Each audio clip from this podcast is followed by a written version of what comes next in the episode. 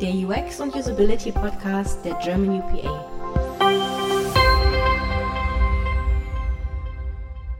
Hallo zum UX und Usability Podcast.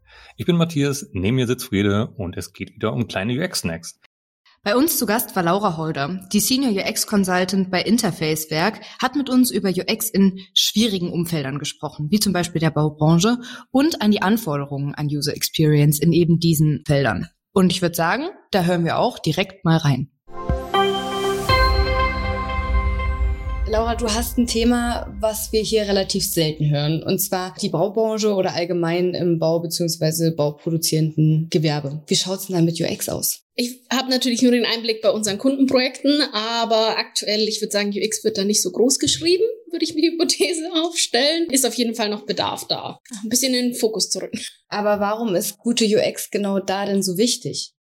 Ich würde auf jeden Fall sagen, es sind, äh, ist ein relativ kompliziertes Terrain teilweise natürlich, mit Baumaschinen zu arbeiten, aber auch die Sicherheitsaspekte sind extrem wichtig. Wie unterscheiden sich Projekte in dem Bereich von klassischen Software- bzw. Webprojekten?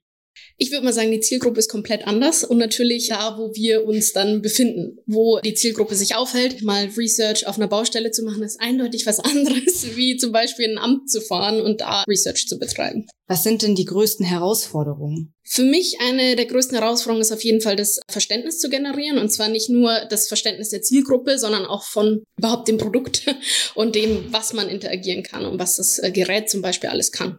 Unsere Community steht immer wahnsinnig auf Fallbeispiele beziehungsweise konkrete Projekte. Vielleicht kannst du dir mal ganz kurz vorstellen, an welchem Projekt du schon gearbeitet hast und was du daraus gelernt hast. Hm, das war einmal eine Funkfernbedienung, die wir, wo wir da sozusagen die UX verbessert haben und uns überhaupt angeschaut haben. Und für mich eines der größten Learnings war der Sicherheitsaspekt und auch der Aspekt verschiedener Klimazonen. Also zum mhm. Beispiel, die arbeiten auch mit dicken Handschuhen und das muss man natürlich dann bei dem haptischen Produkt und aber auch dem Display, was im haptischen Produkt drin ist, einfach beachten. Was würdest du heute vielleicht anders machen? Hm, ich würde auf jeden Fall in der Woche nach dem Research eine Woche nehmen, wo man sich wirklich nur auf das Produkt fokussieren kann, wo man sagt, die Woche, mein ganzes Wissen, was ich gerade gesammelt habe, kann ich auspowern, um das perfekte, ja, oder halbwegs perfekte, menschzentrierte Produkt zu kreieren.